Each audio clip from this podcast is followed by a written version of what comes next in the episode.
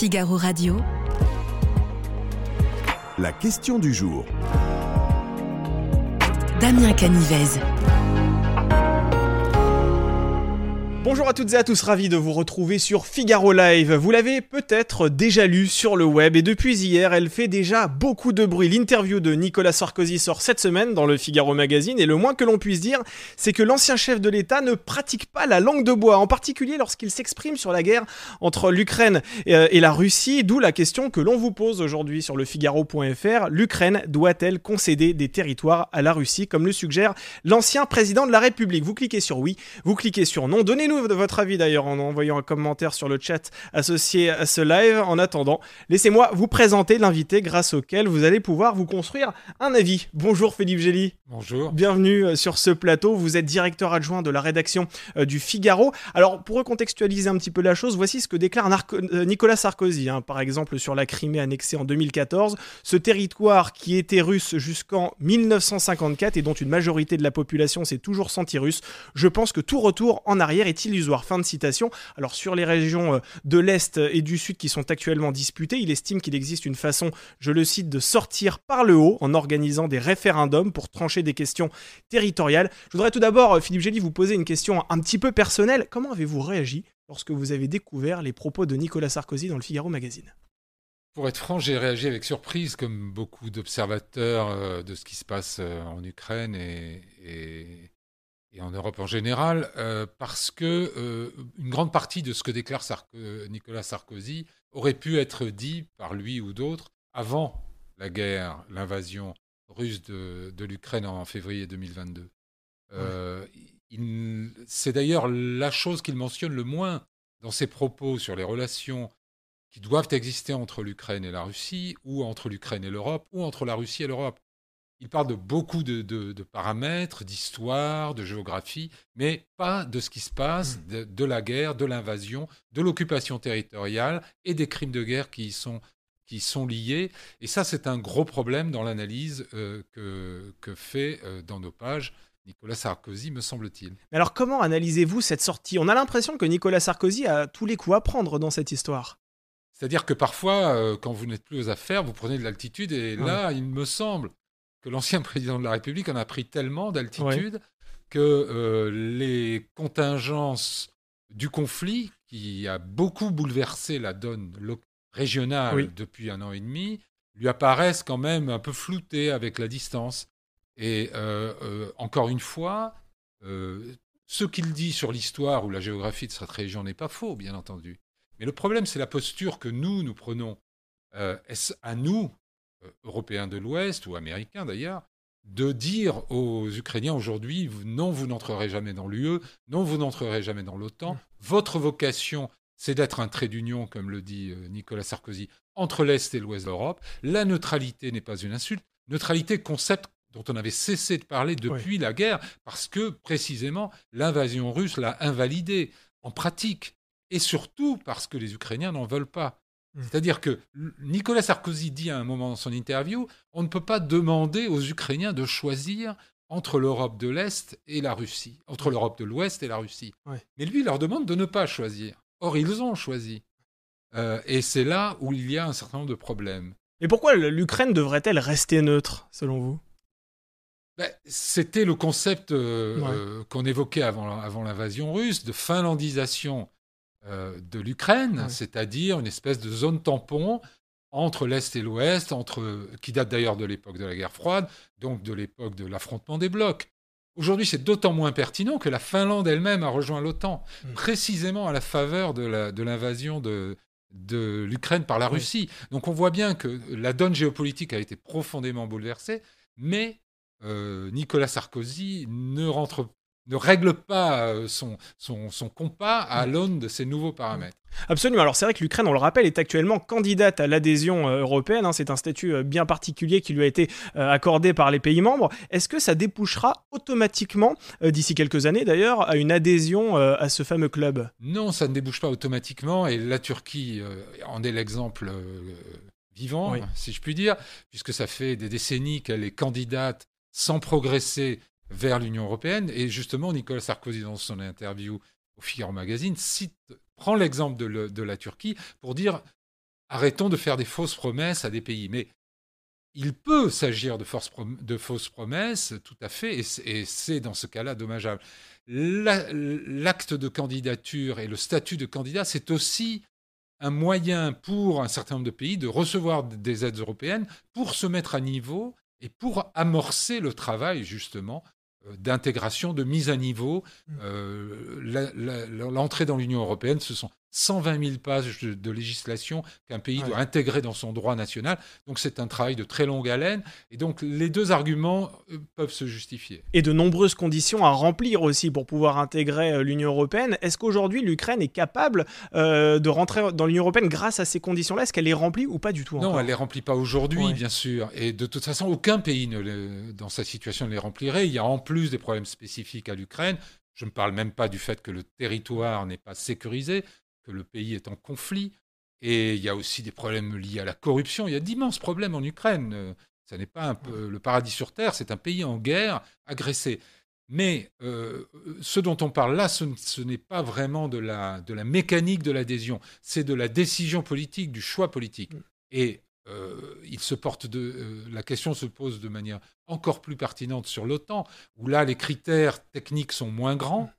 Euh, moins compliqué à, obtenir et où il s'agit vraiment de manière très visible et transparente d'une décision purement politique et stratégique. Alors c'est vrai que la sortie de Nicolas Sarkozy est d'autant plus étonnante que vous l'avez rappelé, l'Ukraine est un pays souverain, indépendant, ce qui signifie que c'est une agression, hein, le terme que vous avez utilisé, une agression russe euh, en Ukraine, c'est une violation du droit international. Nicolas Sarkozy le sait mieux que personne. Est-ce que ça veut dire que d'une certaine manière, il faut mettre certains traités de côté, entre parenthèses, comme par exemple, pourquoi pas la charte des, Nations Unies? Est-ce que ça veut dire que euh, ça ne compte pas vraiment? Je ne pense pas que Nicolas Sarkozy aille jusque-là. En tout cas, ne lui faisons pas dire ce qu'il ne dit pas. Mais euh, il est vrai qu'il euh, euh, il, omet dans son analyse un point très important derrière lequel se sont rangés tous les Occidentaux, c'est-à-dire quelle est la volonté de l'Ukraine. Hmm. Quelle est la, la, volonté non seulement du gouvernement ukrainien, mais du peuple ukrainien. Il faut savoir que juste avant le dernier sommet de l'OTAN, où a été discutée l'adhésion de l'Ukraine, qui n'a d'ailleurs pas été entériné hein, à ce stade. On a même parlé à l'époque d'une sorte de camouflet. Ça veut dire que quand Nicolas Sarkozy dit euh, les Occidentaux ne raisonnent plus que par réflexe, euh, c'est pas tout à fait vrai parce mm. que malgré les pressions pour accélérer euh, l'adhésion de l'Ukraine à l'OTAN, ça n'a pas été décidé lors du dernier, lors du dernier sommet de l'OTAN en juin. Mais le point sur lequel tout le monde se rallie, c'est que on ne doit pas prendre des décisions, on ne peut pas prendre mm des décisions de compromis, en, qui plus est territoriales, à la place du peuple souverain qui est concerné par ce territoire. Alors admettons, on, applique la méthode proposée par Nicolas Sarkozy. L'Ukraine euh, organise des référendums euh, sous euh, l'autorité de la communauté internationale. Est-ce qu'un tel procédé, ce serait pas un message aussi dangereux envoyé à des dirigeants qui auraient des intentions belliqueuses? Certains diraient que c'est même choquant, parce que la solution que préconise Nicolas Sarkozy, c'est de faire entériner par la communauté internationale des faits accomplis oui. Euh, l'annexion, euh, l'invasion et l'annexion de l'Ukraine, l'annexion euh, des, quatre oblasts provinces du Donbass, mm. et il propose de mettre au service de cette agression russe la communauté internationale qui organiserait sous contrôle strict, entre, guillemets, on sait comment ça se passe sous tutelle russe, en territoire sous tutelle russe, c'est déjà en soi très naïf de, proposer cette technique-là, mais enfin admettons, mm que ce soit entériné par la communauté internationale, ça revient à entériner un coup de force et un fait accompli. En soi, c'est très problématique, assez choquant, et honnêtement, euh, Nicolas Sarkozy se prévaut du pragmatisme sur, euh, sur ce sujet-là. Il a très peu de chance sur le plan pragmatique, d'être suivi par les dirigeants européens. D'autant, Philippe Gély, qu'on sait que les concessions territoriales ne garantissent pas forcément une paix durable. L'histoire nous l'a montré par le passé, le traité de Versailles, euh, par exemple, ou bien euh, les accords d'Oslo de 93 n'ont pas forcément mis fin au conflit israélo-palestinien. Ce, que, ce qui justifie la, proposition de Nicolas Sarkozy, c'est effectivement un, risque devant lequel nous sommes actuellement, qui est celui de, transformer la guerre en Ukraine mm. en un conflit gelé ce qui est devenu presque une spécialité de la Russie sous Poutine euh, depuis, depuis 20 ans, euh, en commençant par la Géorgie, euh, la Transnistrie, etc. Il envoie des troupes, il grignote un morceau de territoire, il fortifie le front, il mm. le transforme en frontière, ça devient un conflit gelé qui de temps en temps se réchauffe et, comme le dit Sarkozy dans l'interview, un conflit gelé a vocation à se réchauffer régulièrement. Donc, il faut essayer de trouver des solutions territoriales durables, pérennes. Mais je n'ai pas du tout certain ni démontré que de pousser les, les, Ukrainiens à abandonner des territoires soit la meilleure façon de, de, régler le conflit avec la Russie. En tout cas, le scénario proposé aujourd'hui par Nicolas Sarkozy relève de la pure fiction. Il y a assez peu de chances que ça se traduise là dans les prochains mois. Bien sûr, de la fiction et, surtout, je dirais, de la théorie euh, géopolitique, encore une fois, un peu déconnectée, euh, euh, me semble-t-il, des événements des, des, derniers 18 mois, depuis l'invasion de l'Ukraine, déconnectée de la volonté exprimée par les Ukrainiens eux-mêmes, déconnectée de la posture concrète des dirigeants occidentaux, aussi bien européens qu'américains, des dirigeants de l'OTAN. Donc on est un peu en haute altitude. Tous les dirigeants, je vous pose cette question parce que Gérard Haro, euh, l'ancien diplomate, a, déclaré euh, sur euh, Twitter que des dirigeants civils et militaires seraient sur la même longueur d'onde que Nicolas Sarkozy, qu'il dirait en gros tout bas ce que beaucoup pensent tout haut. Enfin, tout haut, ce que tout le monde pense tout bas. Ce que, dit Nicolas Sarkozy, on l'a presque entendu dire de la même manière par, par Emmanuel Macron jusqu'à hmm. pendant les premiers mois du conflit. C'est-à-dire qu'effectivement, euh, quand vous regardez l'histoire et la géographie, on ne va pas rayer la Russie de la carte. Euh, mais cela ne veut pas dire qu'il faille passer l'éponge sur euh, la guerre qui est toujours en cours et reprendre langue avec, avec le régime de Vladimir Poutine, comme si rien ne s'était passé, tout en validant ses conquêtes sur le terrain par des artifices juridiques internationaux. Il y a un grand pas entre une posture et l'autre la Russie existe, elle ne va pas disparaître de mm. la carte. Il faut trouver un, modus vivendi avec la Russie. Il ne faut certainement pas encourager la paranoïa euh, russe dont parle l'ancien président Sarkozy dans son interview.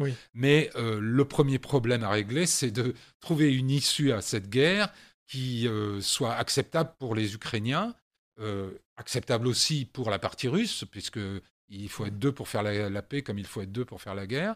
Euh, imposer de l'extérieur euh, comme solution euh, magique, je hmm. dirais, d'abandonner les territoires conquis par l'envahisseur, me paraît un peu court. Alors une question aussi qu'on peut se poser au regard des récentes critiques qui ont été faites à Nicolas Sarkozy, je pense notamment à Julien Bayou, le député écologiste, qui lui reproche sa proximité avec la Russie. En tant qu'ancien président de la République, quel lien Nicolas Sarkozy entretient-il aujourd'hui? Avec le Kremlin, avec la Russie en général. Je ne peux pas dire quel lien il entretient aujourd'hui, euh, et à ma connaissance, il n'y en a pas.